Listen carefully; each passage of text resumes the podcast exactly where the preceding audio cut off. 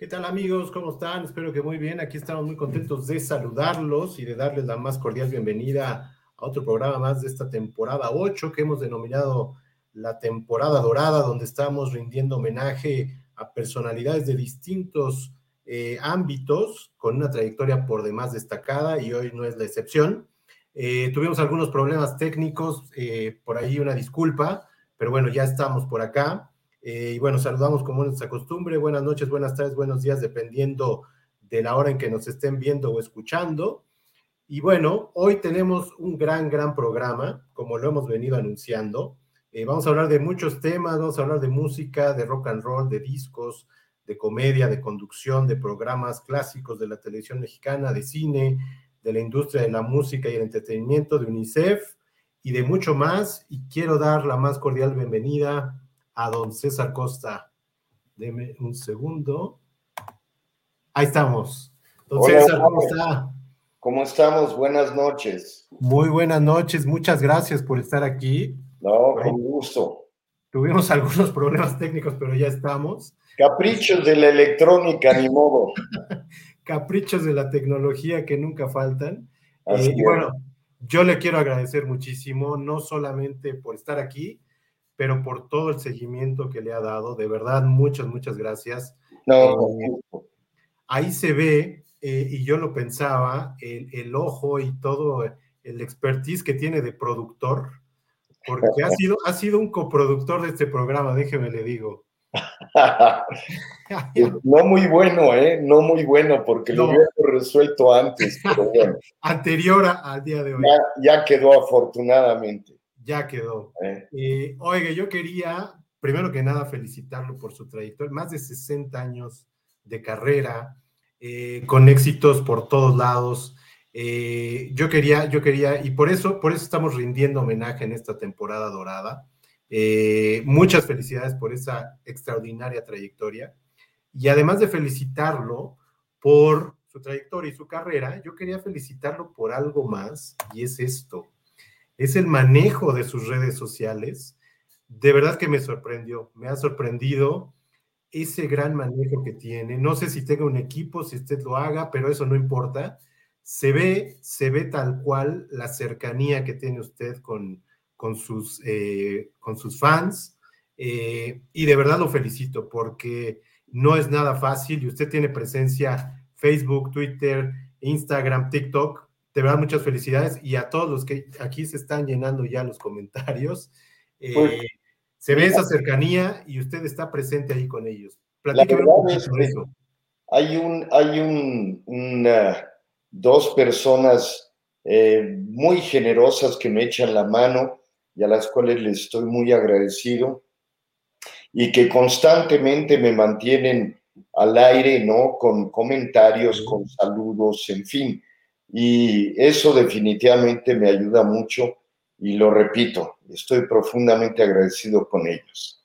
Sí, pero se ve que usted está presente eh, y se ve esa cercanía y además se ve el gran cariño y admiración que le tienen después de 60 años, de más de 60 años de carrera, que eso no es nada fácil y eso de subirse a este tren de la tecnología, pues la verdad es fascinante. Y yo quería reflexionaba yo un poquito de cómo era, eh, pues justamente esa relación con el público y con sus eh, admiradores eh, en aquellos años que empezó y mire lo que encontré.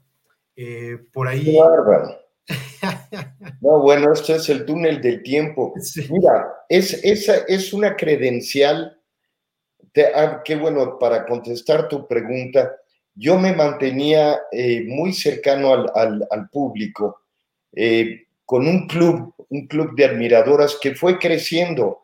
Eh, empezó de poco a poco, como todo, y luego eh, llegamos a tener 600 mil socias y recibían una credencial, un escudo que lo están viendo, este descuento en compras de disco y un ah, era un boletín mensual que les enviaba yo para tenerlos al día de todas mis actividades. Se hacía con stencil porque no había otra manera. Claro. Entonces era un trabajal bárbaro. tenía yo una secretaria exclusivamente encargada de eso para poder mantener el contacto con pues todas las fans de todo Centro y Sudamérica y parte de Europa también. Fíjese, otro mundo era, ¿no? Total, pero fíjese, me, me, sorprende pues que había ese contacto tal cual, ¿no? Y era tanto con los clubes de admiradores como con las revistas, me imagino que también, ¿no? Les mandaban cartas. Sí, yo, yo estaba muy cercano. Eh, mira, para mí los medios son muy importantes porque hacen una labor extraordinaria de poder difundir las, las bueno, lo, lo que hace uno y la carrera de uno, ¿no? Exacto. Entonces yo me mantenía personalmente en contacto con eh, compañeros eh, periodistas, eh, tanto en, prensa como en, en, radio, sobre todo, que la radio era un, era bárbara, la radio era el medio más poderoso que había. Luego vino la televisión y obviamente la televisión este, descalabró y descontó a, a, la, a, la, a la radio en ese sentido, ¿no?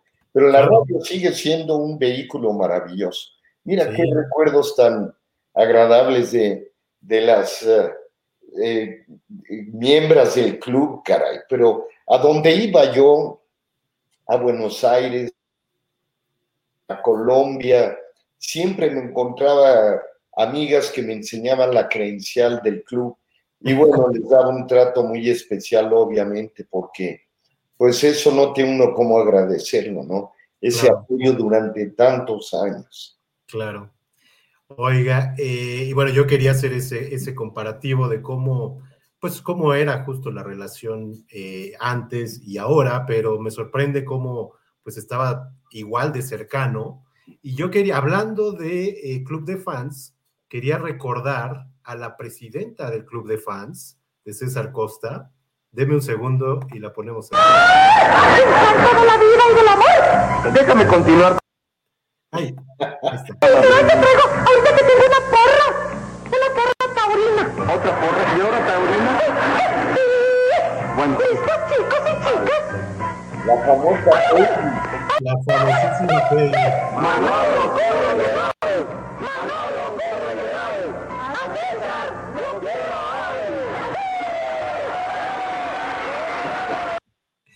Pues ahí está la famosísima Peggy, como usted La Peggy, sí, fue un personaje entrañable en toda la carabina de Ambrosio. Sí, ahorita quiero regresar a la carabina de Ambrosio, pero eh, pues yo quería platicar eh, un poco de eh, pues la música ha sido el hilo conductor de toda su carrera, ¿no? En, en prácticamente pues todos los las facetas que ha tenido la música como que ha sido pues ese hilo conductor, ¿no? Sin duda, mira, la fuente de donde surgió todo fue la música. Para mí la música fue importantísima. La música me llevó a la radio, después me llevó a la televisión, luego al cine y este y obviamente a las presentaciones personales, ¿no? La, música es un vehículo maravilloso. Es uh, es capaz de tocar fibras muy sensibles de una manera muy directa con el público y es una bellísima manera de poderse comunicar. Es algo que a mí me apasiona.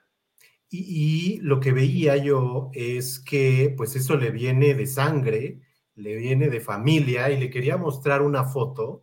Eh, mire, ni más ni menos que su abuelo. Ah, caray. Esa foto no la tengo yo, María. se la voy a mandar. Mira, por favor, fíjate que este abuelo es mi abuelo materno. Sí. Joseph eh, Schreurs. Él era belga y era, era un niño prodigio.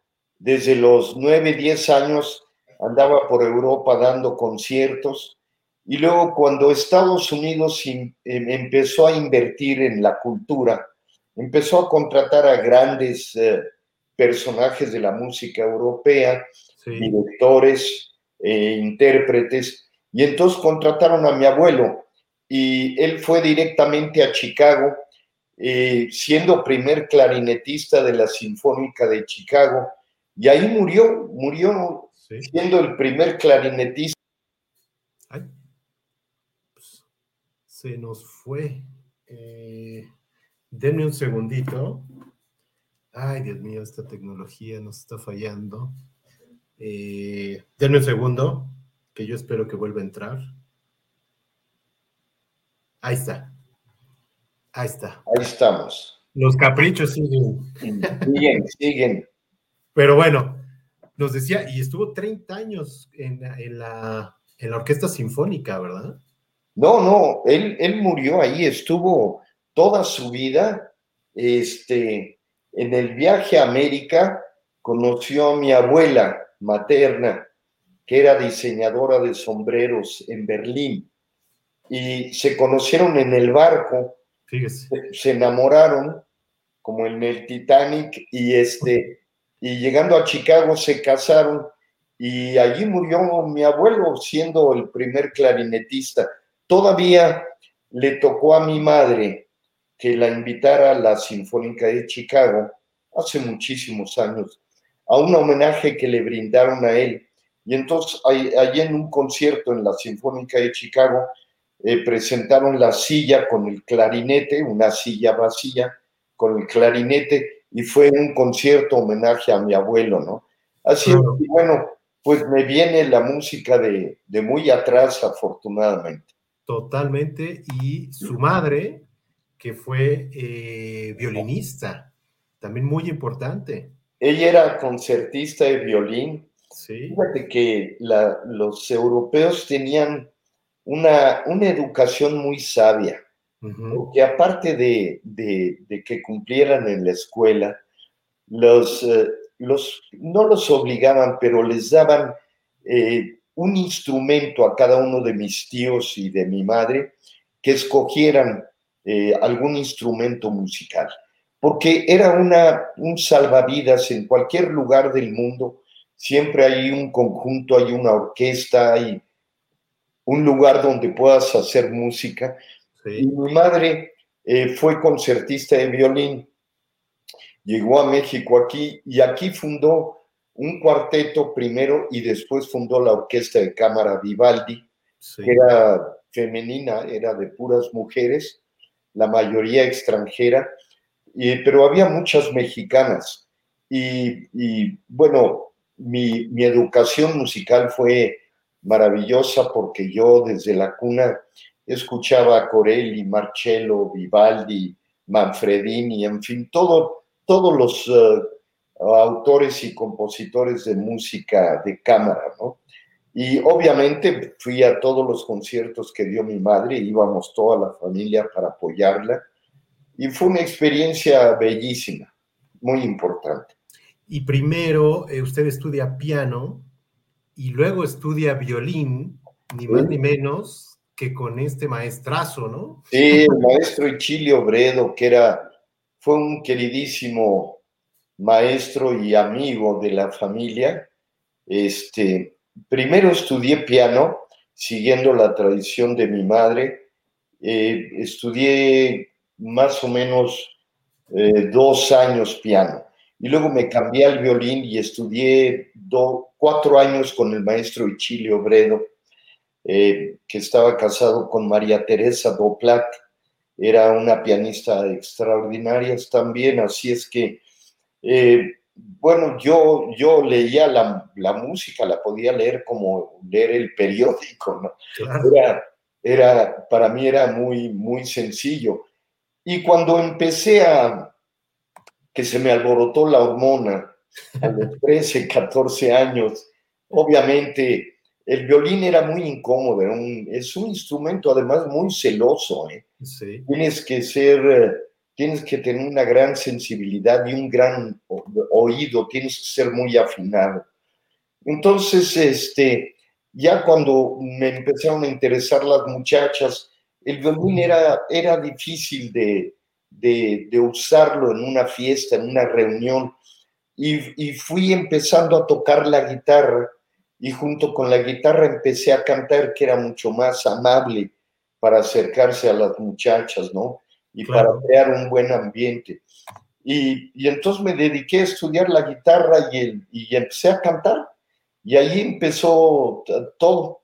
Ahí empezó todo. Oiga, eh, justamente veía, según yo, y ahorita usted nos dirá, eh, hay una, un episodio de su vida que me imagino que lo marcó, aunque creo que no se ha hablado mucho de él, pero me imagino que por ahí descubrió usted mucho de lo que era el rock and roll, y es este, su escuela, que estuvo un año, creo, ¿no? Allá en Chicago. Sí, bueno, estuve, fíjate que mis padres nos mandaban a, Chicago, a la casa de un hermano de mi mamá, eh, con la idea de que nos quedáramos un año para aprender bien el idioma y, para darse cuenta de, pues, de, otras vidas, de otra manera de vivir, ¿no?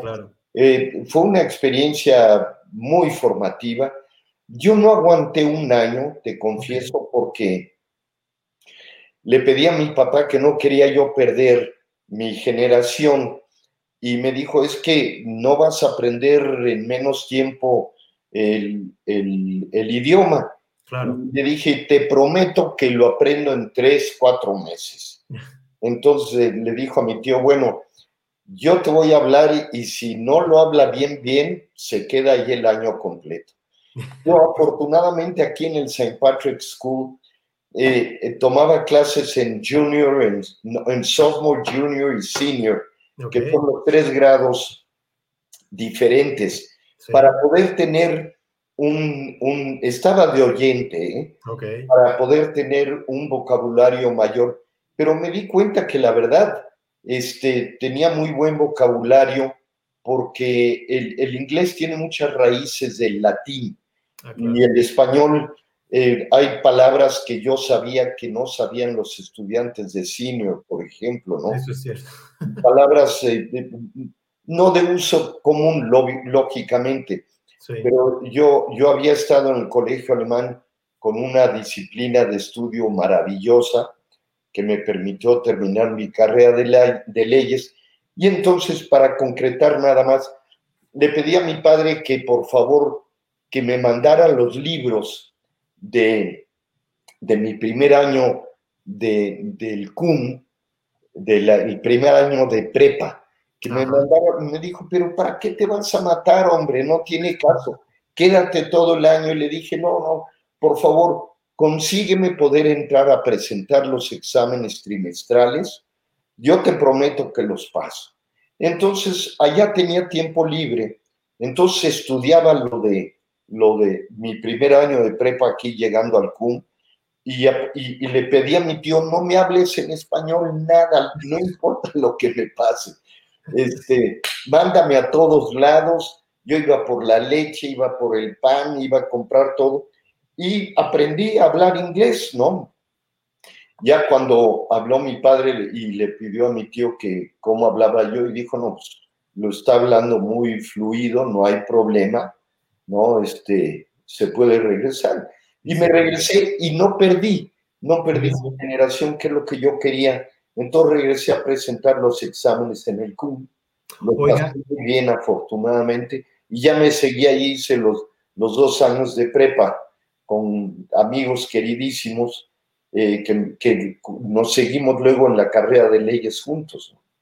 Oye, me imagino que cuando usted estaba por allá, pues era la mera época de estos señores. Sí, sí, sí, Fíjate que los primeros, curiosamente, los, los escuchamos aquí en México, porque bueno, cuando algún amigo conseguía un pequeño disco de 45 revoluciones, este, que eran así pequeños, eh, eran de muchachos de, secundaria de allá de Estados Unidos. Estos ya eran gente muy encumbrada. Yo me acuerdo de dos de ellos, eh, uno era Buddy Knox y otro Jimmy Bowen. Bueno, de nuestra edad, tenían 17, 16 años. Y entonces aquí en México empezamos a copiar esas canciones, las, las que cantaban ellos. Y luego ya cuando surgió, este, bueno, Bill Haley, que fue el iniciador, digamos, el, el creador del rock and roll con, con sus cometas, pues ya empezamos obviamente a, a seguir la, la trayectoria de cada uno de, de estos grandes músicos, ¿no? Claro, claro. Quiero mostrarle una foto, a ver qué recuerdos le trae. Regresándome unos años. Sí. A ver, vamos a verla. ¿Sí la ve bien? Sí. Ah, esa es la calle de Cuautla. Exactamente. En la colonia Condés. Oye, has hecho tu tarea, Omar, qué bárbaro. Sí, yo vivía en esta calle, en la, en la calle, en, la, en el número 34. Ajá. Era, era una, casa, una casa muy pequeña. Ahora sí que yo no sé cómo, éramos una familia acomodada, porque no sé, éramos cinco hombres y una mujer, mi papá y mi mamá, y mi abuela materna que llegó a vivir con nosotros. Yo no sé cómo cabíamos en la casa todos. ¿Cómo se acomodaban? Éramos, por eso éramos bien acomodados. Este, y, y había una palomilla maravillosa ahí, con la cual, fíjate nada más, sigo teniendo contacto por teléfono, cada rato nos vemos a comer con gente de esa época. Yo tendría, carambas, pues 11, 12 años ahí. Ay, mira, allá, qué bárbaro. Ahí están, sí, todos, todos los hermanos. Ahí está. Eric, Carlos, Ricardo, mi hermana Karen y Eduardo, el más pequeño. Y estoy ahí también. ¿Qué, recuerdos tiene de esa calle de Cuautla? ¿Perdón? ¿Qué recuerdos tiene de esa calle de Cuautla? Me imagino que jugando en la calle todo el tiempo, ¿no? Maravillosos. Mira, se vivía en la calle en esa época porque eh, jugábamos en la calle. Obviamente no teníamos jardín y pues, con seis metros de, frente de casa no puedes tener nada, ¿no? Eh, jugábamos en la calle, vivíamos en la calle y mi mamá nada más salía a chiflarnos que nos íbamos a merendar y a hacer la tarea, ¿no? Pero la vivíamos jugando bote pateado, burro 16, contando historias. No, no, bueno, era una palomilla entrañable y todavía tengo recuerdos maravillosos de gente como muy queridos que sigo hablando con ellos, Oscar Valcárcel, Luis Rodríguez, el, el Güero, este, Babi Salzman, eh, eran, eran una palomilla verdaderamente maravillosa. Justino Compián, era, éramos vecinos, Justino y yo allí. Él vivía en la misma cuadra. Ahí vivíamos. Y, luego él hace el, festival de Acámbaro, Sí, sí, claro, claro. No, y ha sido un ejecutivo. entre otras cosas. De muchas compañías muy importantes, así es que, pues un saludo cariñosísimo a estos queridísimos amigos. ¿eh? ¿Cómo, ¿Cómo se ha perdido todo eso, no? De jugar en la calle. Y creo, que creo que era una enseñanza y una. forjaba a los niños, ¿no? Pero más que eso, Mar, te creaba un sentido de comunidad. Exacto. ¿No? Es decir, era era, era la manera, era, era lo que unía el tejido social. Bueno, te repito que después de, de ¿qué te diré? 70 eh, años, 70 años, seguimos hablándonos, seguimos viéndonos. Eso, eso es extraordinario. Y gracias a que existía un, un, tejido social con mucha cohesión, ¿no? la gente barría la parte de enfrente de la casa, siempre estaba limpia, este, eh, en lo que nos podíamos ayudar, nos ayudábamos. Fue una época verdaderamente maravillosa. Totalmente. qué grandes recuerdos y qué buen, buen trabajo de investigación has hecho. y mire, le voy a mostrar otra, esta, que entiendo que es eh, a donde se mudaron, a la colonia Nápoles, ¿no? Que ahora. Esta, ah, sí, sí, nada más que no la reconocí, claro. Es que está totalmente cambiada. Sí, está muy cambiada.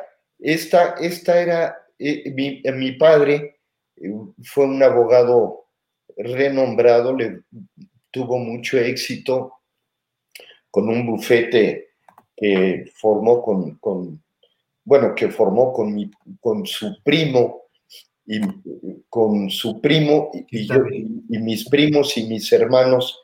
Ese era mi padre, sí. César Roel Abogados. Y luego se llamó Roel y Roel Abogados, laboralistas todos ellos, ¿no? Y siguen, mis eh, sobrinos siguen allá al frente del bufete.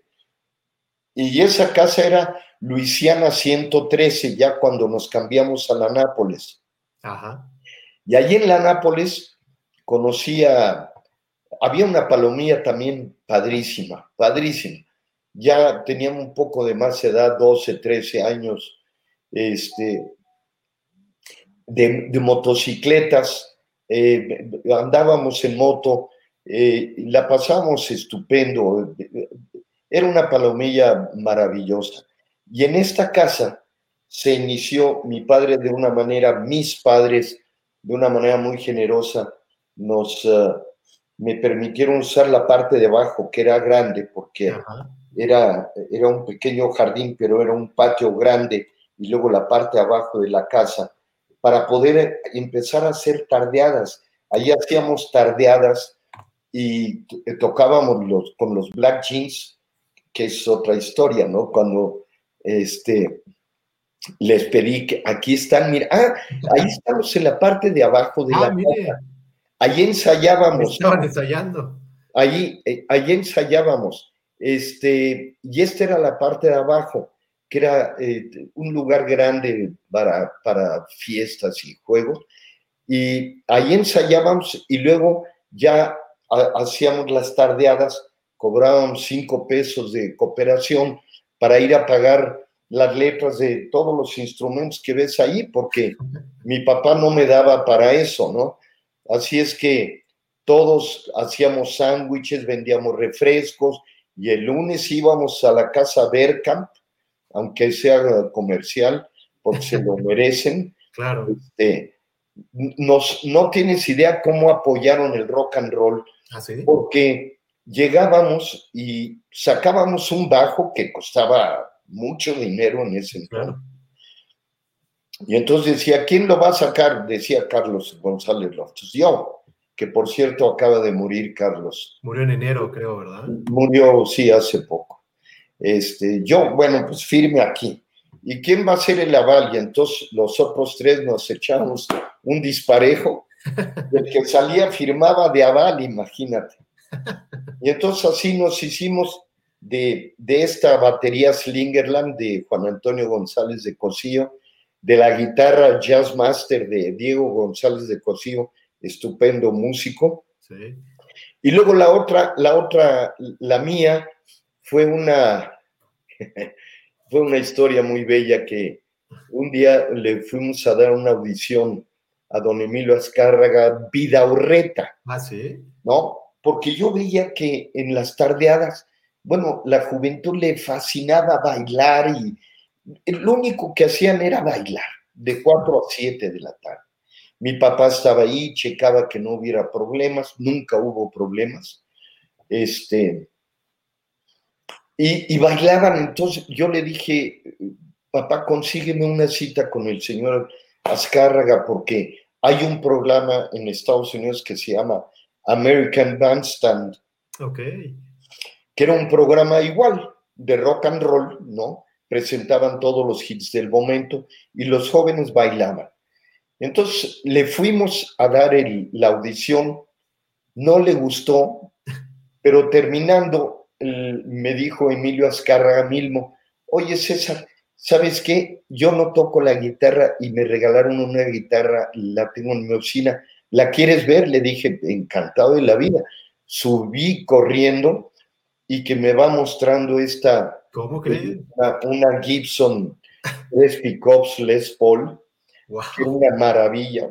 Bueno, tardé cinco años en pagársela.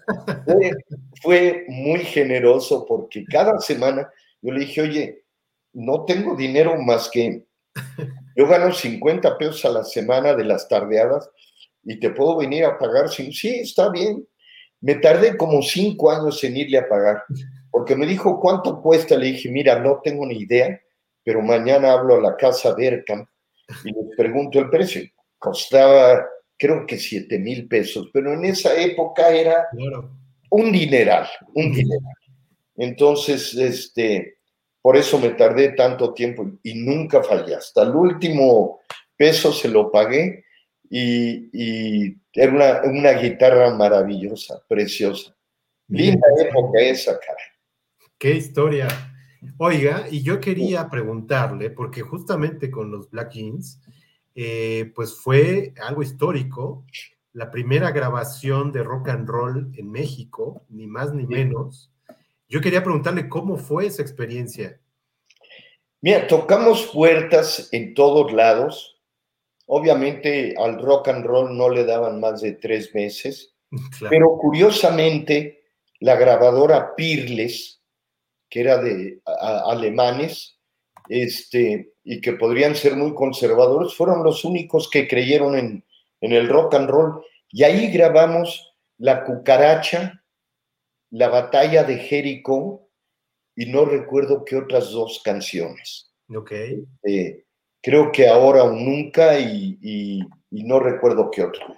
Pero eh, fue, fue maravilloso porque de ahí las grabadoras se empezaron a dar cuenta, la empezaron a tocar en la radio y los jóvenes se volcaban llamando a la radio, voto por fulano, voto por sultano, y, y bueno, fue un boom bárbaro. Entonces, eh, fue un éxito increíble. De ahí ya pasamos a Mozart y ahí grabamos nuestro primer disco de larga duración, que fue este, El Tigre, La Bamba, Osito Teddy, Zapatos de Ante Azul, en fin, un, buen, un buen, un buen. ¿Y cómo fue ahí enfrentarse al estudio y, toda esa experiencia? Me imagino que debe haber sido para ustedes algo impresionante, ¿no? Era, era, era, era muy curioso porque se grababa, había un solo micrófono. Entonces decían, no, no, no, tú, César, pégate más al micrófono. A ver, alejen la batería un poco más. A ver, el amplificador del bajo, acérquenlo un poquito. O sea, ecualizaban ahí en vivo en un solo micrófono. Ahora grabas con 100 canales. No, bueno. Cada, instrumento tiene su canal. Lo mueves como quieras. Ayer al revés, era todo en un solo micrófono. Era muy, era muy divertido. Y bueno, para nosotros fue una experiencia verdaderamente maravilloso escucharnos, ensayar, y, la verdad es que éramos muy serios porque ensayábamos mucho y era un grupo que tocábamos, fíjate, no solo rock and roll, porque tocábamos canciones italianas, eh, tocábamos calipso, al grado que tuvimos un contrato en un bar en la Avenida Juárez, si no recuerdo que era el Rigus, fíjate. Éramos menores de edad, ¿eh? Y, ahí tocaba el, eh, el árabe Jalil, que era un gran jazzista. Okay. Él empezaba a las 7 o 8 en este bar. Nosotros tocábamos de 4 a 7. Entonces ahí, ahí ensayábamos y, y ahí empezamos a sentir pues, lo que era empezar a trabajar y cada quien forjar su propia vida, ¿no? Claro. Y, y, y de las Curiosamente, de las tardeadas en casa de mi padre, eh, ya no cabíamos, era increíble la cantidad de chavos y chavas que llegaban. Entonces nos fuimos a la iglesia de San Antonio, en la Nápoles, y por un módico de 10%, el clero nos, nos prestaba el lugar donde daban catecismo. Entonces, íbamos y sacábamos lo más rápido a los chavitos, ¿no? Ya, ya, ya terminó el catecismo, y ya montábamos los instrumentos, y ahí iban todo el mundo. Iba los Teen Tops, iban eh, este, con los Crazy Boys, los rebeldes del rock, los locos del beat, todo el mundo, porque no había dónde, dónde tocar, más en, en, las tardeadas, ¿no? Pero fue una época maravillosa. Allí nos conocimos y nos ayudábamos todos, nos prestábamos amplificadores, los hermanos Carrión nos hicieron coros en dos de las canciones del primer ¿Ah, disco, de la inauguración. este, buenísima onda, o sea, nos echábamos la mano todos. No había dinero de por medio, no había envidias, era estar montados, haz de cuenta, en un circo de tres pistas, viendo maravillas, ¿no? Entonces, eh, eh, para mí fue eso. Bueno, hasta la fecha. ¿eh? Sí, claro. Déjeme desahogar algunas de los comentarios porque son muchísimos. Déjeme. Dice Enriqueta Gil, buenas noches César, te deseo mucho, mucha vida y salud, te felicitan mis hijos, Mónica Sea Quintero y Enrique Sea Quintero, y yo Enriqueta Quintero por tus logros. Te pido por favor si les mandas saludos. Mm. A toda la familia Quintero un saludo cariñosísimo y gracias por estarnos escuchando y por acompañarnos en este, en este recuerdo. Exacto. ya voy, a leer algunos de los que nos han estado saludando. Dice por favor. Anton Ruiz, Joseph Márquez, eh, eh, ay, ellos escribieron mucho. Deje ver. Eh, Márgara Ventura, Ah, bueno, Márgara es, hasta la fecha sigue siendo, Márgara es mi, mi, asistente personal en todo. Gracias, Márgara, qué gusto, qué gusto. Un saludote a ella. ¿Eh? Eh, Beatriz dice, qué gusto ver la entrevista de quien nos ha regalado tantas alegrías. Gracias por tanto, don César. Gracias, Betty, al contrario. Le digo que, el amor y el cariño se ve en sus redes sociales y de verdad, de verdad me ha sorprendido. Eh, aquí le siguen saludando Ivonne Domínguez, Armando Romero. Eh, Ivonne Domínguez dice, qué gusto verle, abrazos a distancia. Dice, me gustaba papá soltero y su suéter peculiar que muchos se ponen. El corte de cuello redondo es muy bonito. Mirli, amo a César Costa, señorón. Eh, lo extrañamos en programas matutinos, totalmente. Eh, Irma del Carmen, eh, un gusto escucharlo. No, bueno, son muchísimos. Qué gusto. Ileana López. Gracias a todos por acompañarnos y este, pues han sido parte de mi vida. Es decir, yo no tengo de verdad cómo agradecer, Omar, todas estas muestras de cariño. Y, te, y te quiero decir, salgo a la calle y sigo disfrutando eh, lo que quiere decir la palabra disfrutar, que son los frutos de, de toda una carrera. Un saludo de un señor o de un taxista o de una señora que me dice, oiga, ¿cuándo regresa la televisión? ¿Cómo extrañamos Papá Soltero o La Carabina de Ambrosio o Un Nuevo Día? Así es que la verdad, este, es, yo, yo he, sido un privilegiado, Omar, tengo que reconocerlo y agradecerlo con toda mi alma, porque siempre he contado con el cariño y el respeto del público. Pero yo creo, déjeme lo interrumpo, porque yo creo, y más bien no creo, estoy totalmente seguro que eso ha sido recíproco y eso es un reflejo de cómo usted ha llevado su carrera, eh, con mucho profesionalismo y con mucho respeto, y eso se ve reflejado de regreso. No, no, no, para, para mí, para mí eh, lo que verdaderamente me llama la atención cada día es, es ese cariño del público, ese respeto, es, de verdad, es, ha sido un viaje maravilloso, ¿no? Y espero que siga siendo. Así será. Ahorita vamos a leer otros, pero yo quiero mostrarle, justo usted tiene ahí César Roel en su, ahí lo estamos viendo, pero mire, aquí tenemos al causante de... Nada menos el arreglista. Este, este hombre es, era el arreglista de, de Frank Sinatra. Y, y, luego fue arreglista de Paul Anka también. Pero Don Costa era un, un arreglista extraordinario. Eh, a mi padre le gustaba mucho Frank Sinatra desde, yo desde niño lo, lo escuchaba y me encantaba ese fraseo lento, largo. Es uno de los cantantes que canta más lento, ¿no? Más bello en ese sentido, una voz muy melodiosa.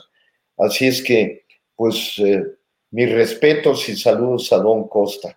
Y curiosamente, mi, mi apellido, el artístico, eh, le pedí a dos amigos muy queridos de, de la facultad, cuando ya me iba yo a lanzar de solista, les dije, oigan, no me quiero salir con el apellido de mi padre porque pues, el rock no era muy bien visto, ¿no? En esa época. Sí, claro. rebelde sin causa, en fin.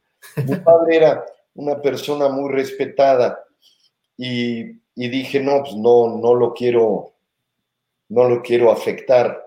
Y entonces le pedí a este par de amigos, a Manuel y a Martín, que por favor me ayudaran a buscar un apellido. Y entonces Manuel llegó y me dijo, oye, César, aquí está, ¿qué te parece don eh, César Costa?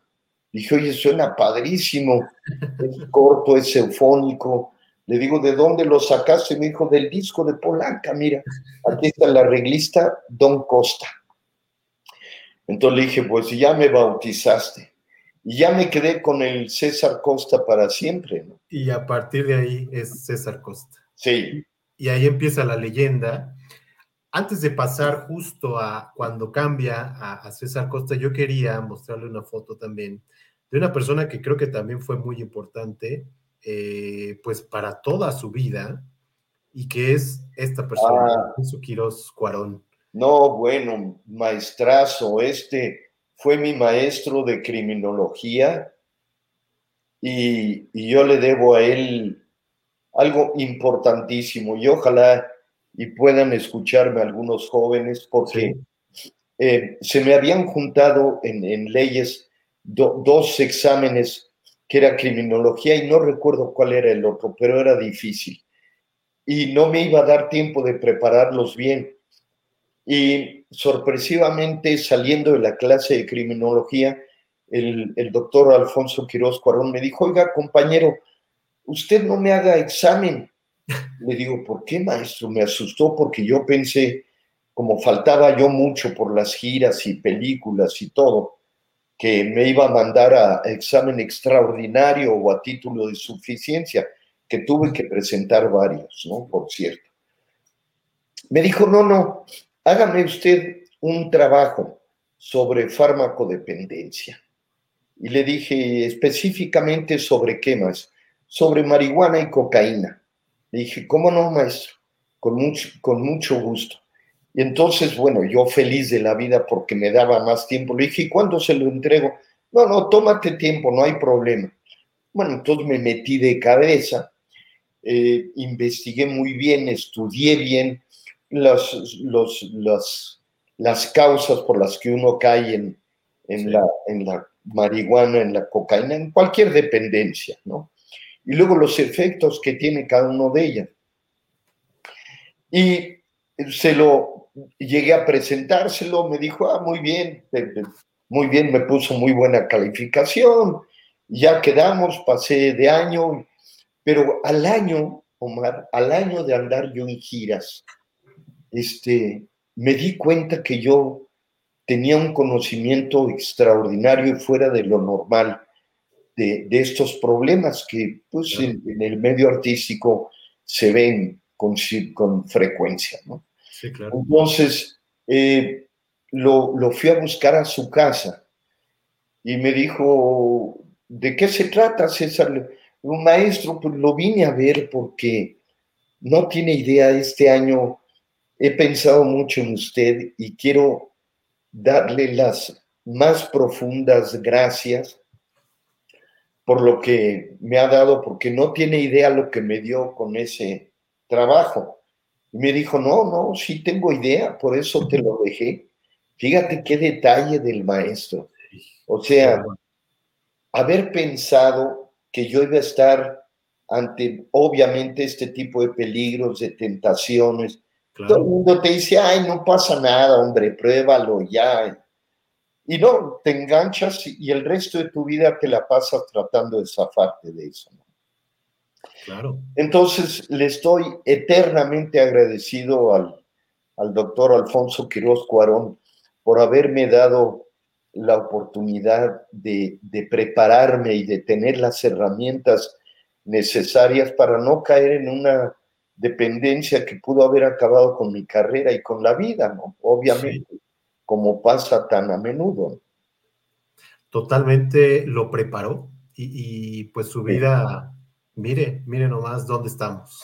Omar, es que la educación, el conocimiento es importantísimo, es importantísimo. La educación es básica en todos los niveles y en todos los sentidos, ¿no? Yo soy un, un eterno aprendiz eh, eh, de todo, de todo. Me, me, encanta, sigo aprendiendo de la gente, veo cómo hacen las cosas, pregunto, eh, siempre estoy molestando a la gente, bueno, ¿y esto cómo lo hace y por qué lo hace así? Porque es la manera de aprender, ¿no? Y, y, bueno, esto pues me llevó a muy buen puerto afortunadamente. Qué bueno, qué bueno, eh, qué bueno que fue así. Por algo pasan las cosas y le damos gracias al maestro. Eh, y yo quería pasar justo cuando usted cambia de nombre, que, que, pues viene su carrera de solista. Yo quería preguntarle cómo le hacía, porque en esa década de los 60s y los 70s, pues usted hacía todo, hacía radio, televisión, tenía un programa que se llamaba el, el show de César Costa. Sí, sí, claro.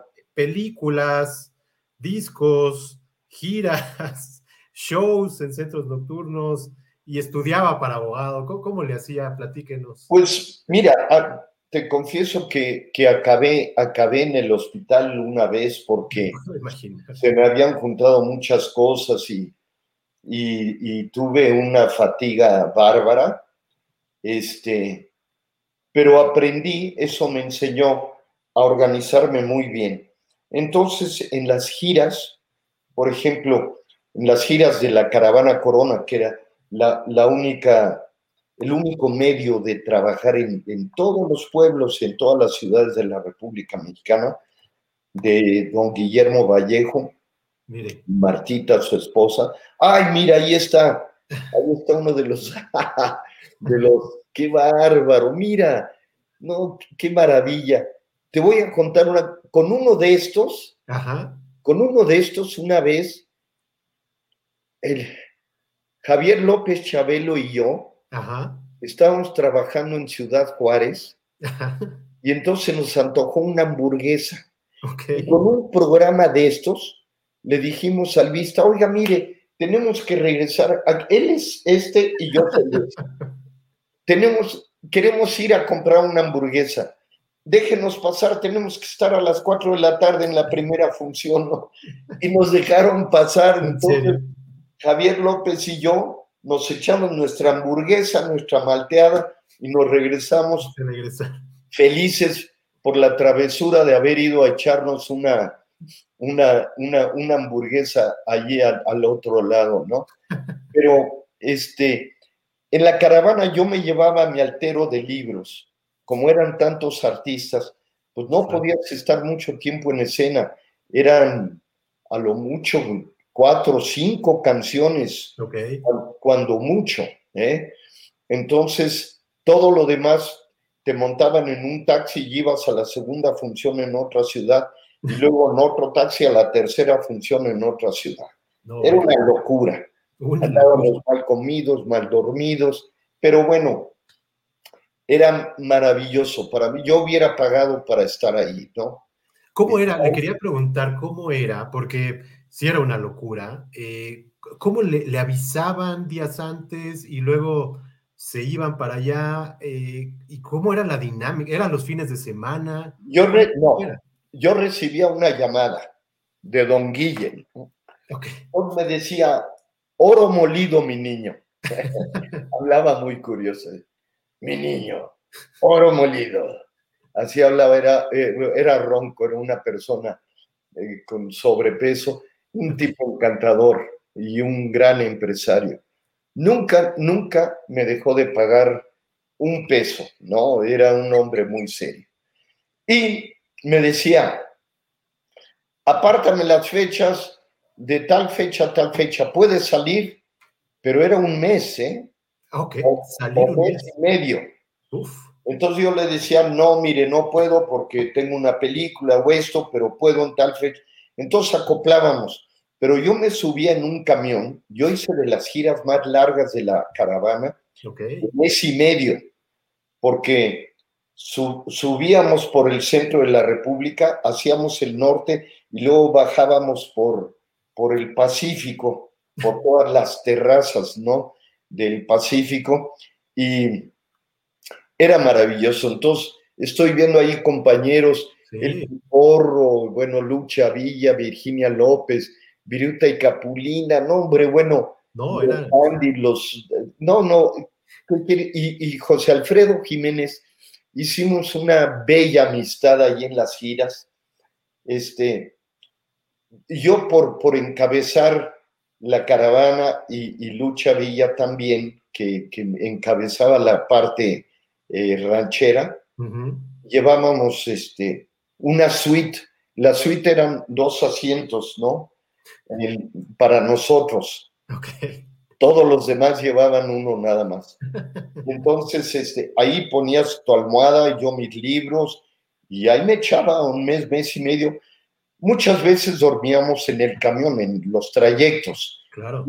Y llegábamos a hoteles también, claro. Pero muchas, muchos trayectos eran tan largos que tenías que dormir en el camión. Entonces yo me llevaba mi almohada y mis libros.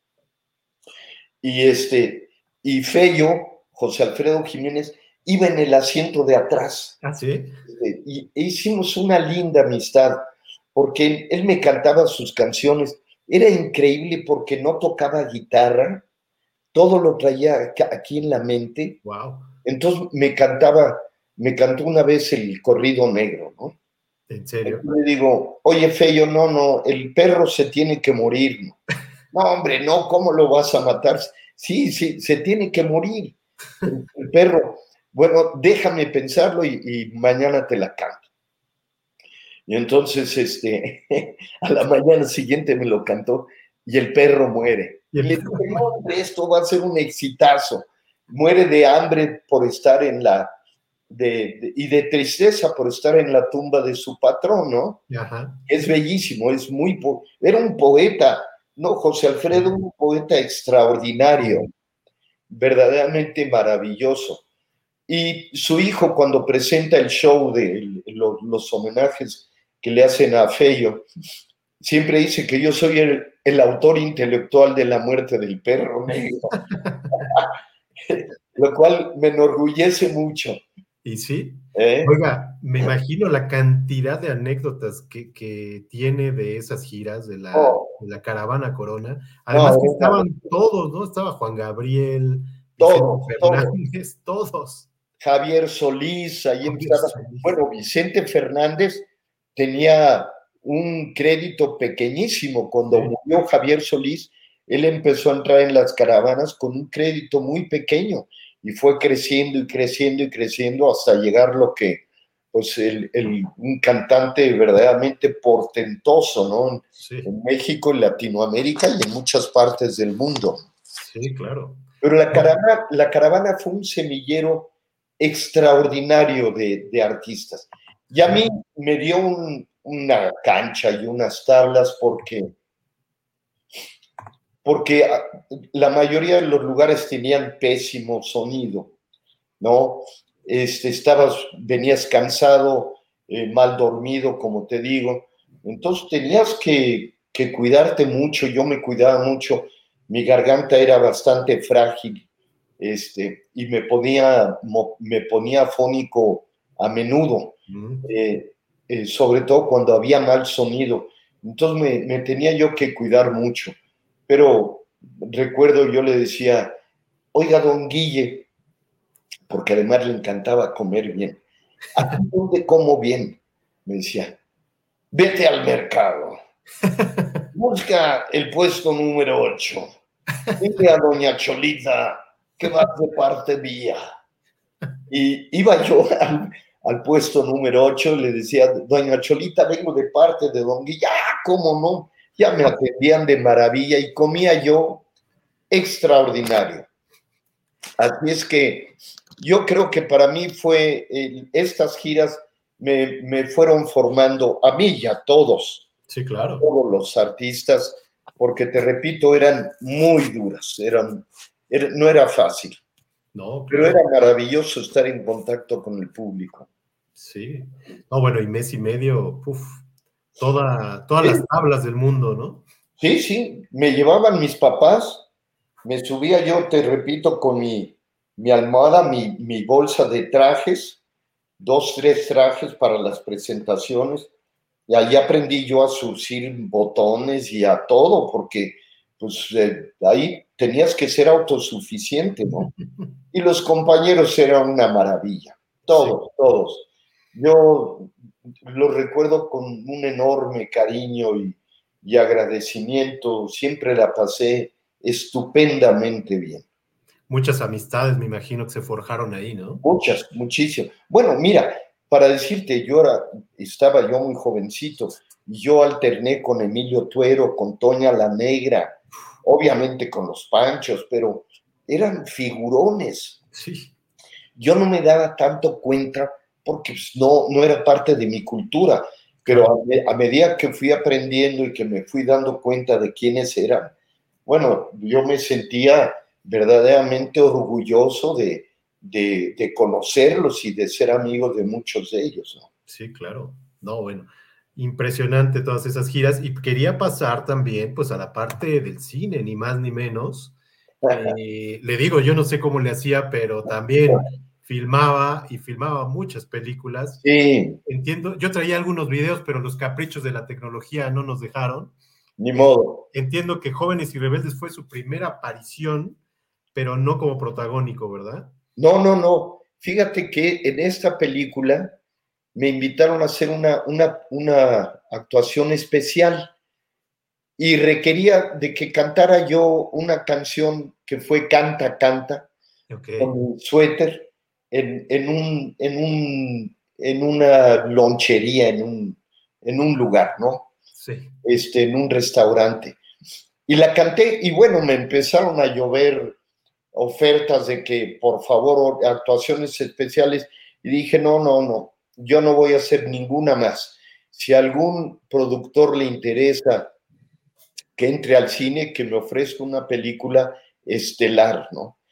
Y entonces Oscar Brooks eh, entendió la idea y me invitó con Libertad Lamarque eh, a hacer El cielo y la tierra, que fue, mira, Aquí está Oscar, carambas. Ay, qué recuerdos, qué... Oye, qué buen trabajo has hecho, Maré. Decimos aquí siempre que hay que estar a la altura de los invitados. No, no, no, pero has hecho un trabajo estupendo. Bueno, pues él me invitó, me dijo, César, este, leí que tú tienes interés en... Entonces dije, sí, sí, tengo interés y empecé a tomar clases de actuación de inmediato en cuanto Oscar Brooks me dio la oportunidad. ¿En dónde tomó esas clases? Con Dimitrio Sarraz. Ok. Era un director de teatro muy conocido. Este, él eh, me, ayudó mucho, tomé un, par de años de actuación con él. Mire. Y, me ayudó a, a, bueno, a ser al menos natural en el cine, ¿no? Así es que este, El cielo y la tierra fue mi primera película, sí. Con, Libertad Lamarque, ni más ni menos, ¿no? Mi, mi querida Liber, que nos hicimos muy, muy amigos después. Y estaba también Angélica María, eh, Lorena Velázquez, creo estaba en esa o no? Sí, no, no, Lorena no, estaba, era, creo que Angélica, sí, estaba Angélica. Sí, ella estaba. Eh, era mi dama joven, sí, mi, mi, pareja. Y, bueno, canté el tema de la película El cielo y la tierra con un arreglo de Chico Farril, ¿no? Este, que tuve luego la fortuna de hacer un disco de larga duración con él, que es uno de los grandes músicos. Él, fue arreglista de Sinatra, pero, pero nunca le dieron el crédito que debería, porque era lo que le llamaban en Estados Unidos el Ghost Ranger era, le pagaban muy bien, pero no aparecía su nombre, ¿no? El nombre se lo guardaban, pues, los grandes músicos norteamericanos. Claro. Pero Chico Farrell le, le arregló a, gente de primerísima. Y luego, un querido amigo, nos hicimos muy buenos amigos. Oye, pues su carrera de cine, le voy a leer nada más también igual algunos con los que alternó. Eh, ya decíamos, Libertad Lamarque, Fernando Soler, Tintán, Enrique Rambal, Arturo de Córdoba, Marga López, Resortes, Marilena Márquez, Carlos López Moctezuma, Tere y Lorena Velázquez, Silvia Pinal, Ángel Garaza, Fernando Luján, Héctor Suárez, entre otros. Ay, ya se nos fue otra vez. A ver si regresa. Ay, esta tecnología cómo nos está haciendo sufrir. A ver, den un segundo. Eh, bueno, mientras voy, eh, aquí, ahorita, ahí está, ahí está. Ahí estamos. sí, sí. Este, pero bueno. Tuve, tuve, hice 14 películas y luego tuve una productora también, me gustó mucho el cine, porque yo hacía los, cuando hice Adiós Cuñado, yo hacía los trailers de mis películas, los escribía y yo los, los este, editaba. Me, me, gustó muchísimo el cine. Y entonces hice una productora con, eh, con los Grobas, con don Jesús Grobas. Costa Films se llamaba, ¿no? Era Costa Films, sí. La compañía se llamó Costa Films. Y ahí hicimos eh, varias películas. Hicimos como cuatro o cinco o seis más o menos. ¿Alguna que recuerde de esas? Sí, cómo no. Este, Adiós Cuñado, este, eh, la, secuela de Adiós Cuñado que era con, ah, a ver, déjame ver cómo se llamaba. Eh, Adiós Cuñado.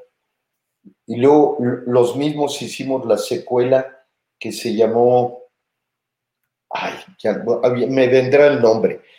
Ahorita nos acordamos. Y hice una con Pili Mili y con Enrique Guzmán, se los les produje la película. Mire. Este, hice varias, hice como cinco o seis películas.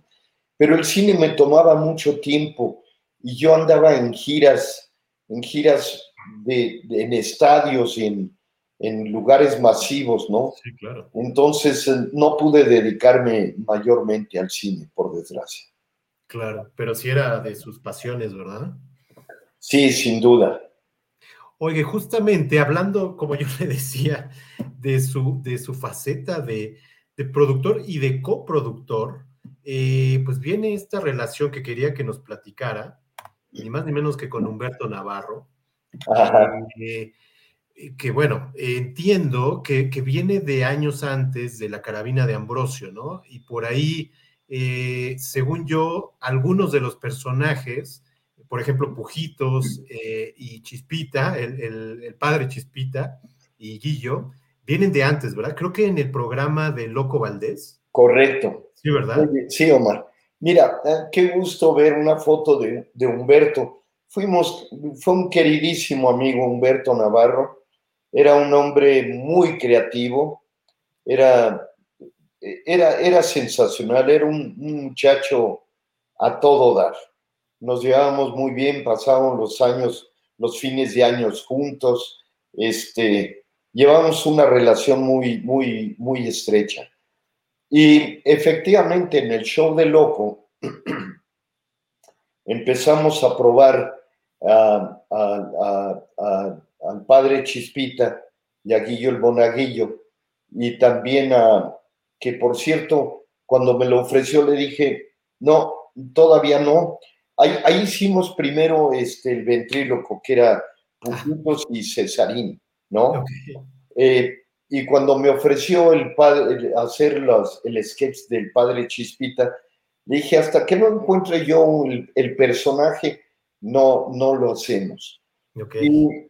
Eh, tardé como una semana en encontrar qué personaje era y me acordé de un, de un estupendo eh, actor italiano eh, que, que, era, que, salía de padre, que, este, que se peleaba con el, con el alcalde del pueblo a, golpes en el campanario, era era muy simpático.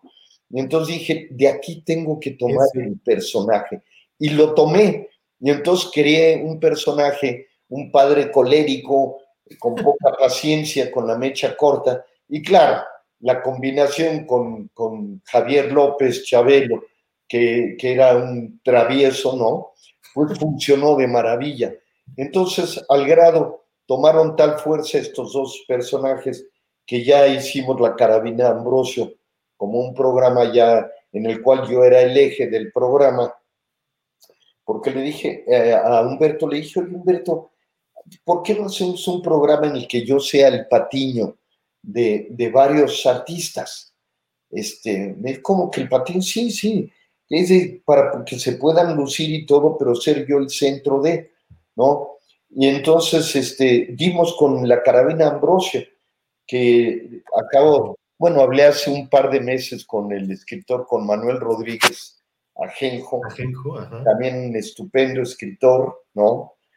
Y, y dimos con esta fórmula maravillosa que tuvo al programa en los primeros lugares durante ocho años, ¿no? La carabina Ambrosio. ¿Eh? Y Humberto Navarro era en la primera temporada la pájara Peggy, ¿no? Le encantaba hacerlo Humberto, era, se divertía muchísimo. Era, y él lo hacía estupendo, lo hacía estupendo. La, la, luego ya no, lo, ya no le permitieron porque llegó a ser vicepresidente de Televisa y pues no querían que un vicepresidente estuviera vestido de la pájara lo cual no tenía nada de malo, pero así era. Y entonces lo dejó y ya lo hizo Moisés, lo hizo un... Moisés Suárez, ¿verdad? Moisés Suárez, un actor muy, muy bueno. ¿eh? pero bueno, fue una temporada maravillosa de la carabina, cara, y eso éramos un puñado de, de actores, Ofelia Gilmen, Alejandro Suárez, todos los que colaboraban ahí. Beto el Boticario. Beto, que era una delicia, Beto el Boticario, Javier López, Chabelo, ¿no? Maravilloso. Un, éxito increíble. Yo le quería preguntar justo de la, de la carabina de Ambrosio, ¿cómo era un poquito la dinámica? Eh, ¿Cómo les eh, hacían llegar los guiones, un poquito los ensayos? Y ya cuando estaban grabando, me imagino que algo de lo más difícil para usted ha de haber sido el no reírse, ¿no?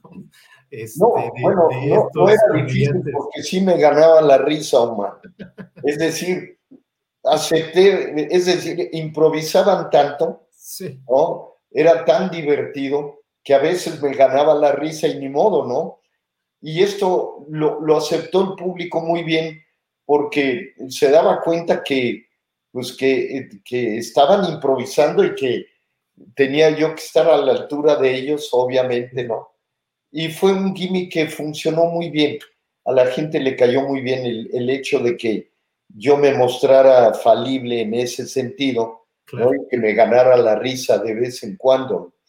Pero eh, llegamos a crear un, Javier y yo, una pareja tan bien estructurada, tan bien aceitada, eh, de verdad ya nos conocíamos de memoria, cómo íbamos a reaccionar. Él obviamente se me salía del libreto, lo seguía yo y luego yo me salía también porque aprendí a hacerlo y a defenderme y a sacarle, a sacarle ventaja a los guiones, ¿no? Así es que fue una temporada, la Carabina Ambrosio, maravillosa, muy, muy buena. ¿Y cómo era? ¿Cómo era esto que le comentaba de cómo les hacían llegar los guiones, cómo eran los ensayos y ya cuando estaban grabando? Cuéntanos un poquito esa dinámica, cómo era, que me, imagino que fue maravillosa, ¿no? Nos, nos enviaban los, los guiones, los, los, yo lo estudiaba, apuntaba lo que más me, me aprendía casi de memoria todo el guion, obviamente. Este, ah, es, eso sí, sí éramos éramos todos muy profesionales. La comedia es muy seria, Omar. Sí. La comedia se tiene que hacer muy seria. Entonces, este, eh, realmente nos aprendíamos de memoria todo el guion y luego podíamos salir con facilidad y entrar, volver a entrar, ¿no? El ensayo, eh, apuntábamos nada más lo que iba a ser y a la mera hora ya es cuando nos soltábamos para para sorprendernos un poco cada uno, ¿no? Y entonces eso le daba una enorme frescura. Beto el boticario obviamente nunca me enseñaba sus trucos que iba a hacer. Ah, ¿no? porque, no, a propósito, yo le decía, no, no, no quiero saber nada. Tú, por favor, saca lo que tengas que sacar, ¿no? Entonces eso le daba una enorme frescura porque realmente me sorprendía con, con sus globos y con todos estos maravillosos experimentos que decía él que hacía, ¿no? Yo me divertí muchísimo, fue una época bellísima de mi carrera. La Usted estuvo eh, en varias temporadas, no en todas, ¿verdad? No, eh, tuvimos ahí un, un uh, distanciamiento, Humberto y yo, eh, porque empezamos a hacer giras y ahí hubo un, un problema. Él quería pagarme determinada cantidad que a mí me, me, me, me, costaba bajarme mi cotización normal. Claro. No, había razón por qué yo tenía que bajar mi cotización, ¿no? Si yo no les cobraba más, cobraba lo mismo que, que me pagaban por fuera.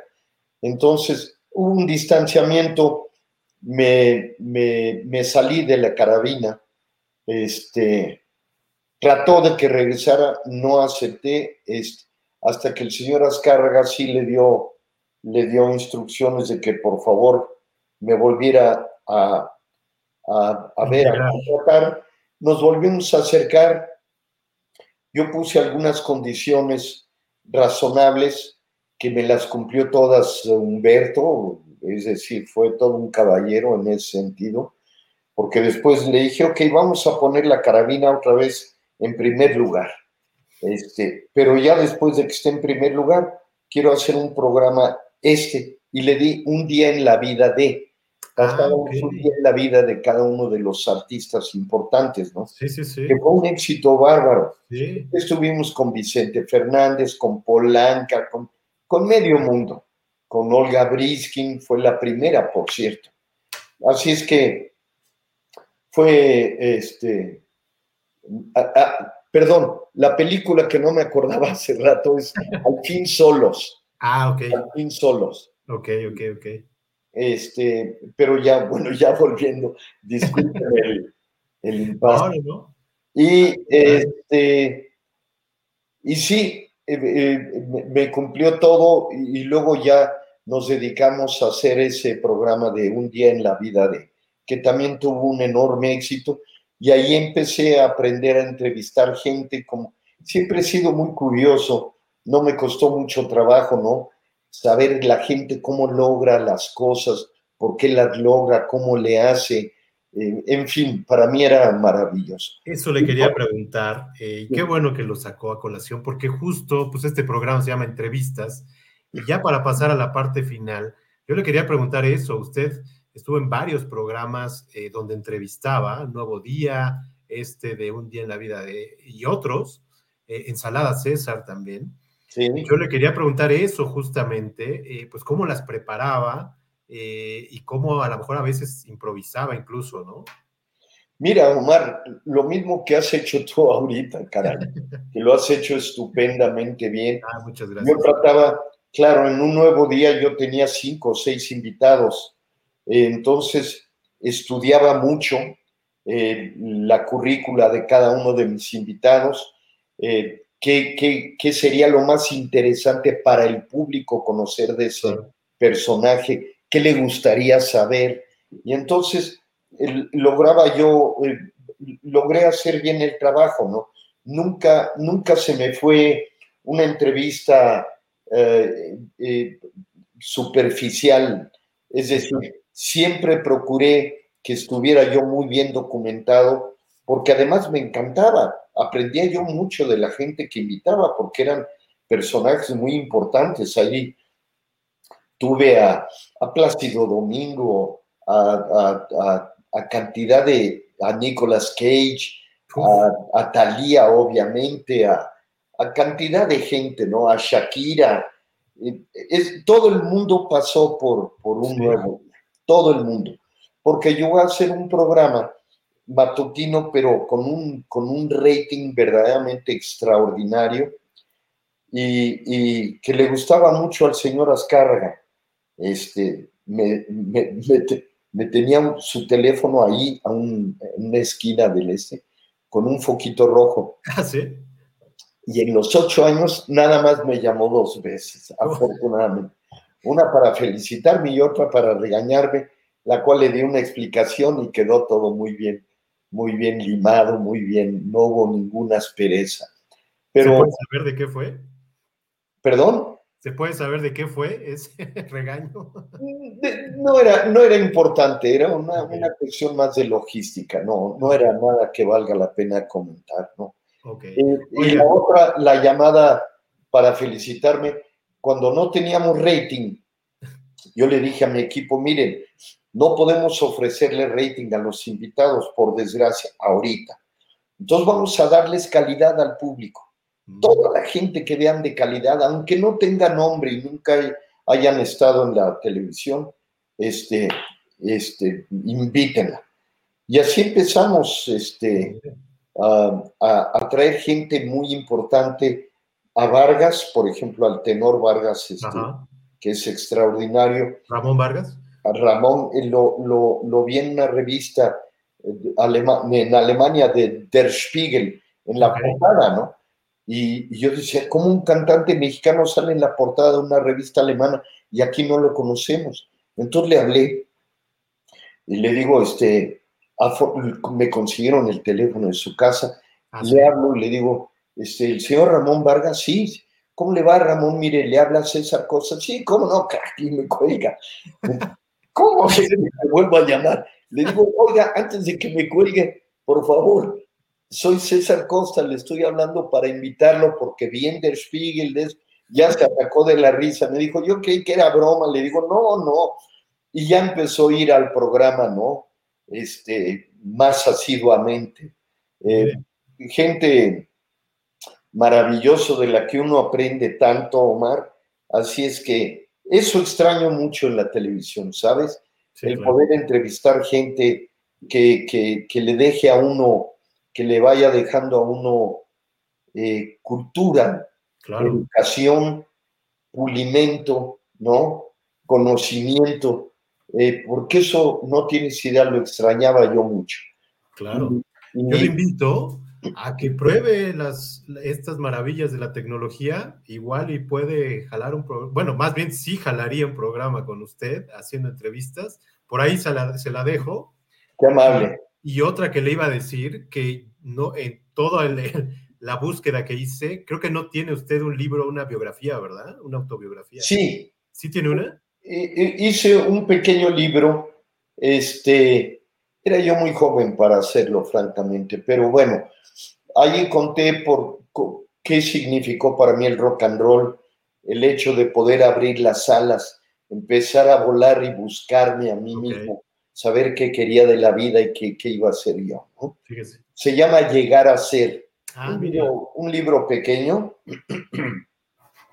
este, que narro esa, esa temporada este, primera de mi vida. ¿no?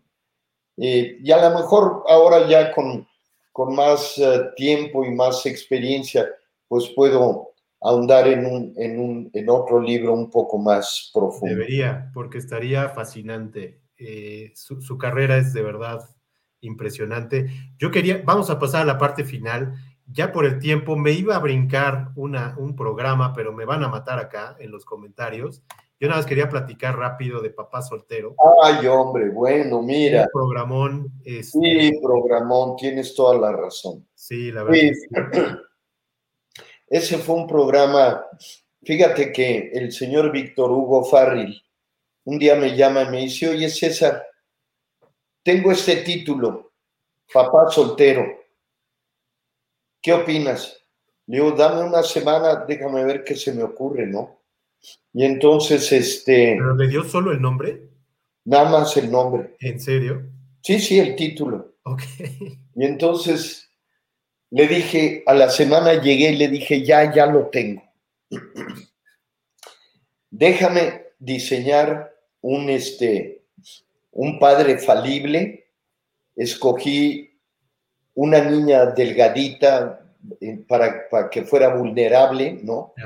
Y, dos, dos, hermanos que la cuidaran y la molestaran al mismo tiempo, ¿no?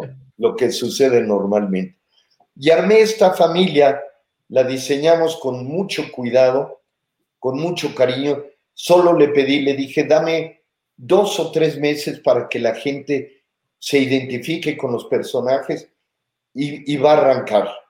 Me dijo, ok, te voy a dar los dos o tres meses. Me los dio, el programa empezó a subir, subir, subir y ya no se bajó.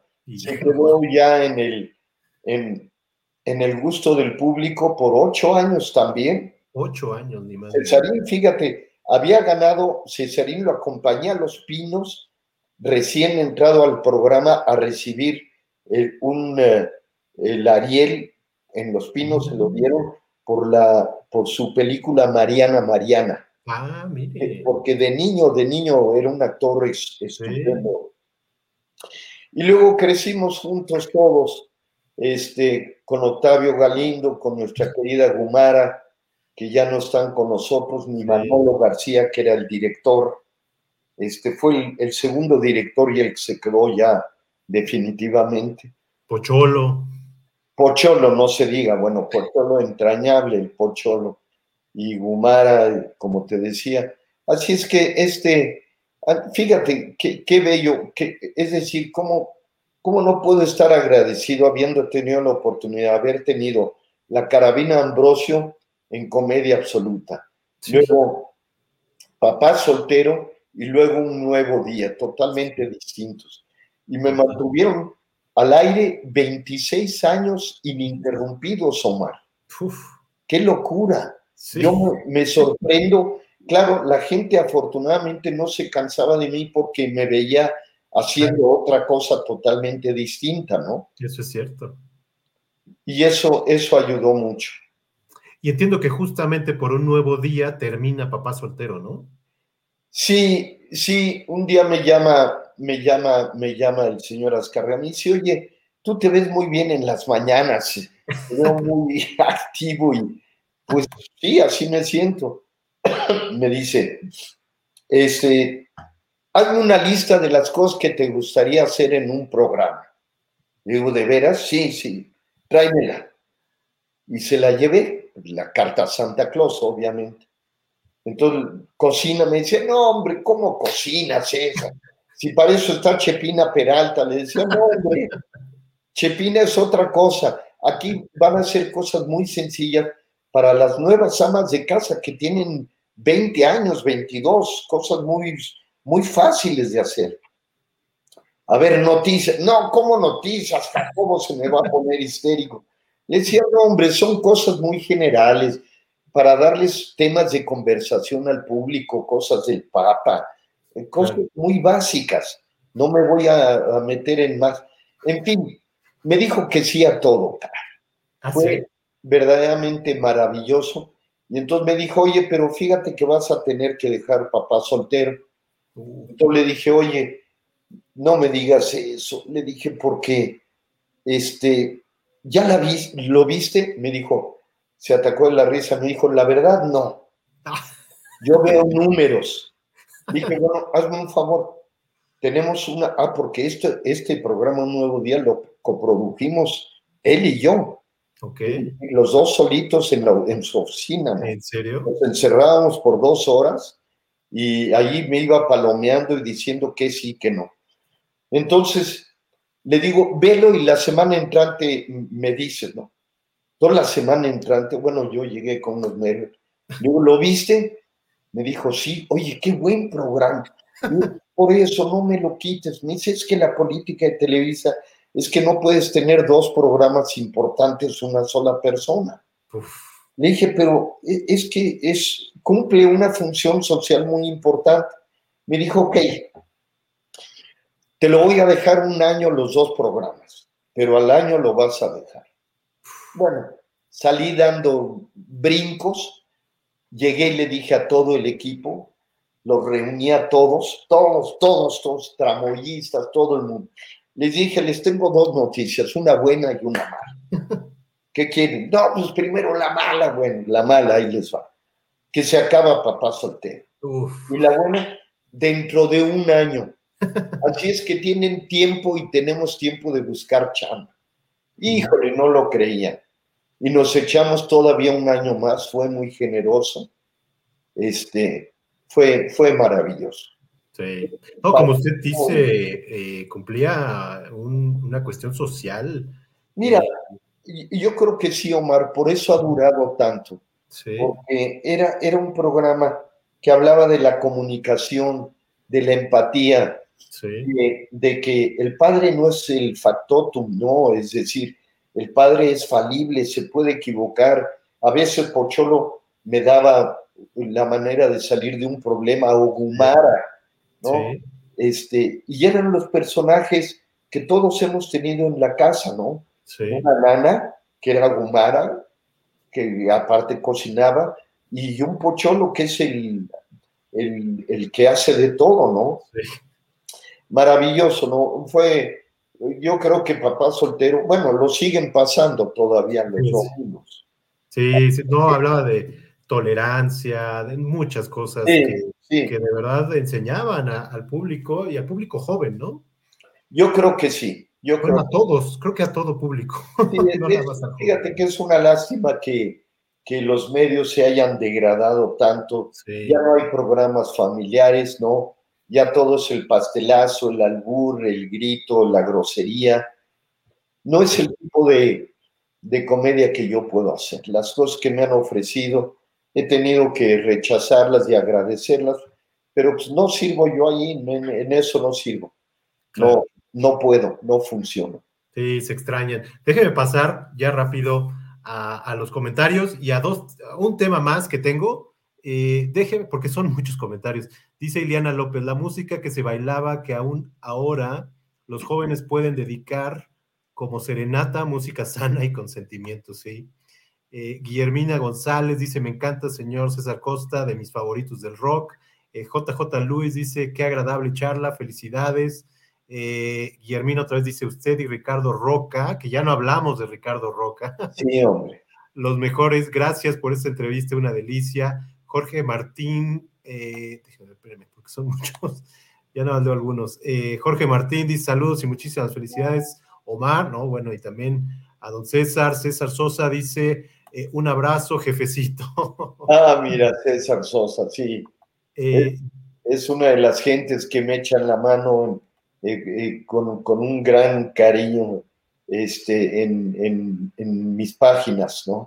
Ah, mire, no, pues felicidades también a él.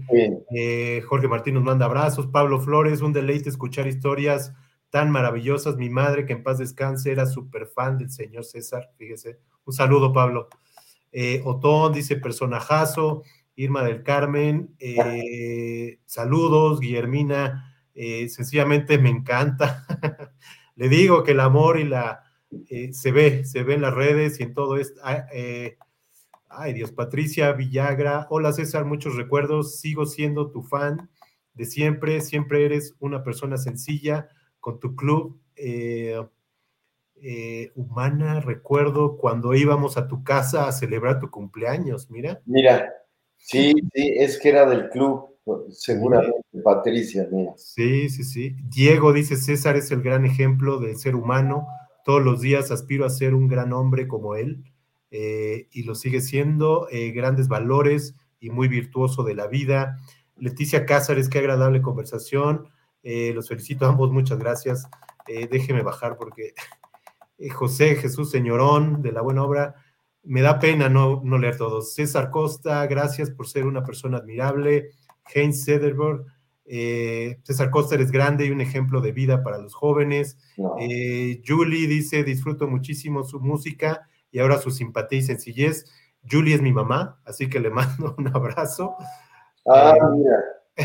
Ah, qué gusto. Era, es su gran fan. Karina Durán, estas entrevistas son documentos valiosísimos. Rosa, yo creo que ya los leer nada más. Roxana Sánchez, muchas gracias. Como amo a César Costa.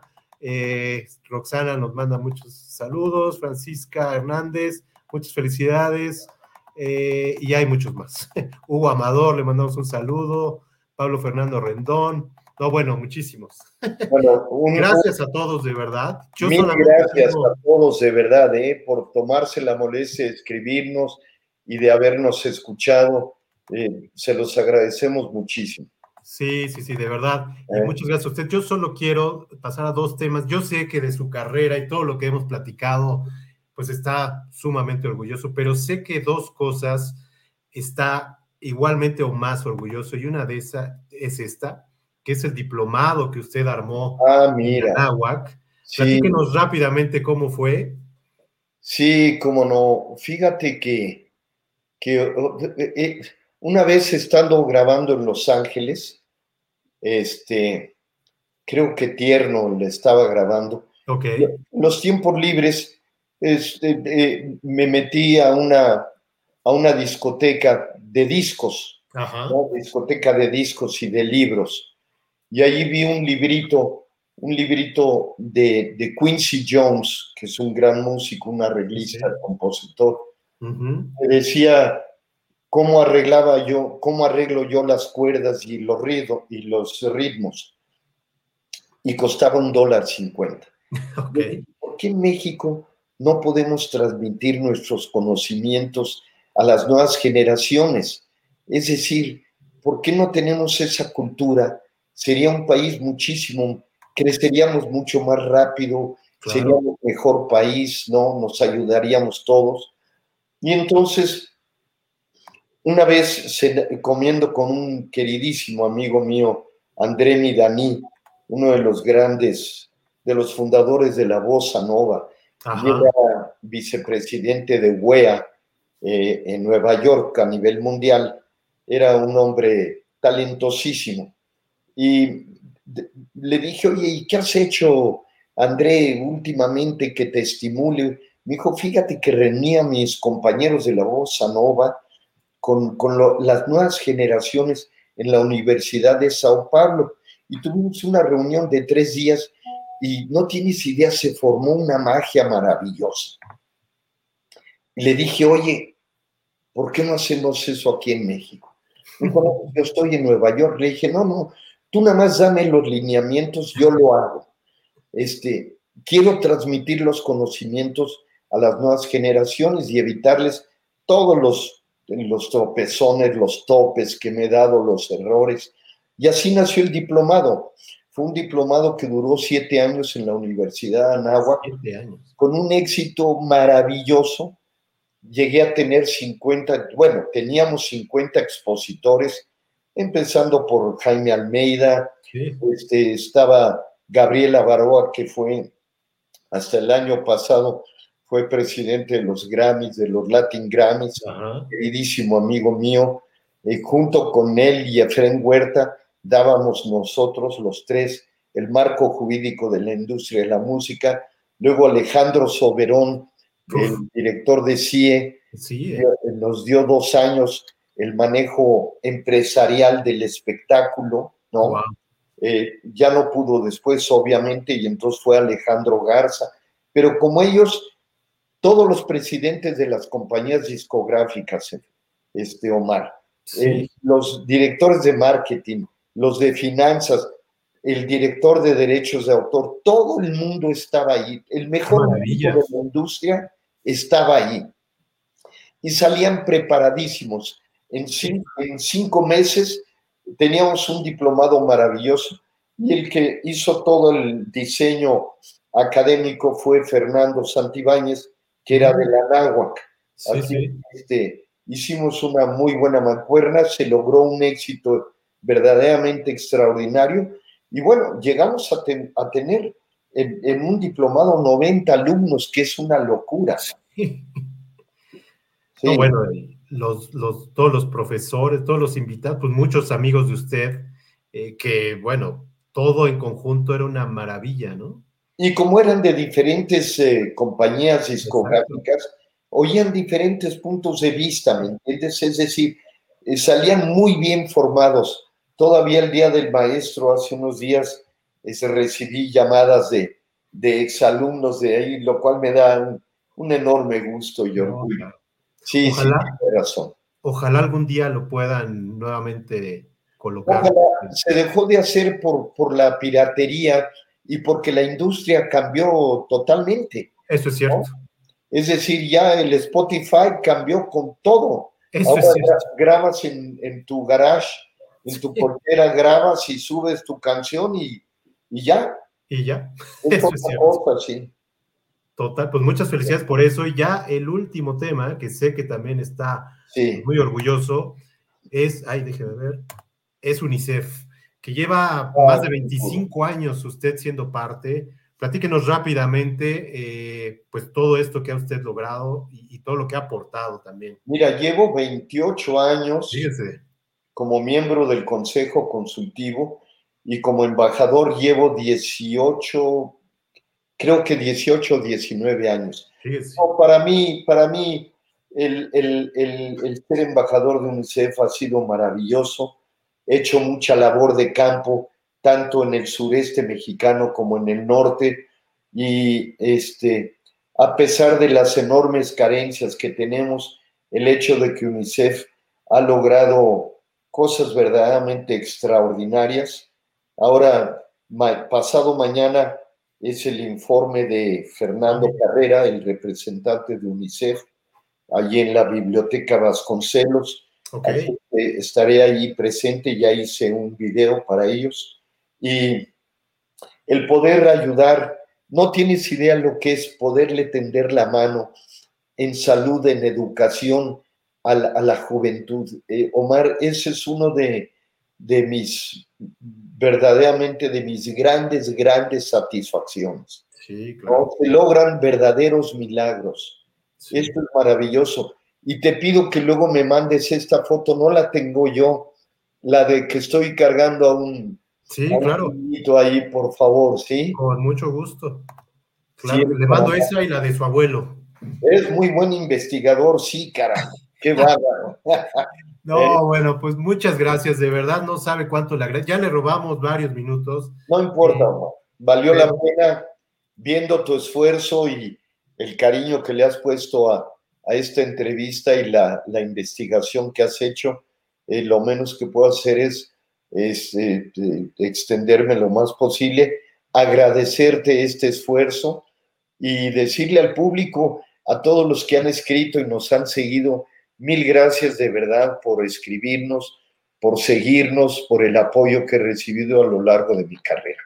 Les mando un abrazo y espero muy pronto poder estar, pues, no sé, en una presentación personal en el auditorio. ¿Qué es lo que le están preguntando aquí? ¿Que cuándo un concierto?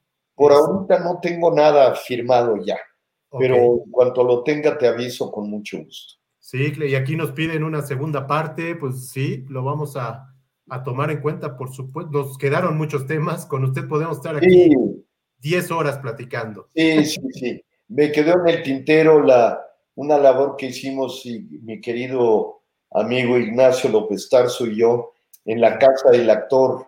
Allí este, fue una labor bellísima para las, las, las gentes de la casa del actor de la tercera edad. Hicimos una labor muy bella, muy, muy, muy cercana, muy íntima, este, que dio grandes resultados y frutos. Omar, te agradezco muchísimo esta, Yo le agradezco de verdad este, muy bien documentada, te felicito. Gracias. Ha sido un gusto estar aquí contigo y un gusto con todos ustedes, amigos. Mil gracias por seguirnos. Gracias, gracias, don César. Gracias a todos los que nos eh, vieron o escucharon, ya sea en vivo o en las repeticiones. De verdad, muchas gracias por todo lo que escribieron. Y bueno, estén pendientes la próxima semana con una entrevista igual, igual de interesante. Muchas gracias, César. Muchas felicidades. Cuídese mucho, que esté muy bien. Igualmente, gracias. Gracias, hasta luego. Te cargo las dos fotos. Sí, se las mando, por supuesto. Ahora, nos vemos. Hasta luego.